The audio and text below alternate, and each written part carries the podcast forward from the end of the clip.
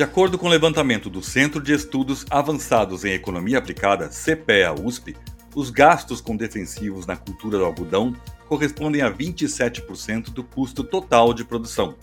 Por esta razão, ter um planejamento da logística e principalmente do estoque de produto, tanto pela quantidade quanto pelo tipo e preço, pode ser decisivo para um efetivo controle da praga e, por consequência, redução de perdas e de lucro da lavoura. Para o diretor executivo da Check Plant, empresa proprietária do software de gestão Farmbox, André Cantarelli, a produção rural hoje está se transformando rapidamente em uma atividade empresarial, não importando o tamanho da área.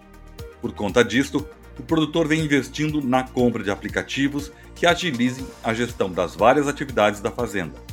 Segundo ele, um dos setores importantes é o controle de estoque de defensivos agrícolas. Cantarelli afirma que com este aplicativo, o gestor da fazenda tem acesso a relatórios úteis no trabalho de administração sobre a movimentação constante do estoque dos insumos. Ele diz ainda que o software é capaz de deixar o trabalho na fazenda mais simples e ágil. O produtor ter o controle do estoque, dos insumos que ele tem disponível para utilização, é um fator muito importante para o sucesso de uma lavoura e o produtor sempre saber o que, que ele tem disponível no, no armazém é realmente muito importante.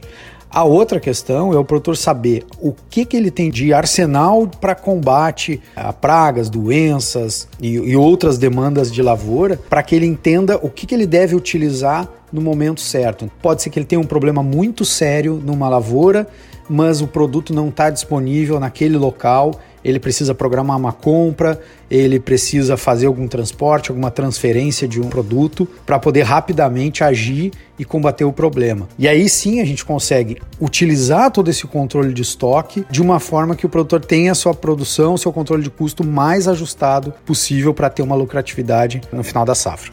Reportagem Nelson Moreira.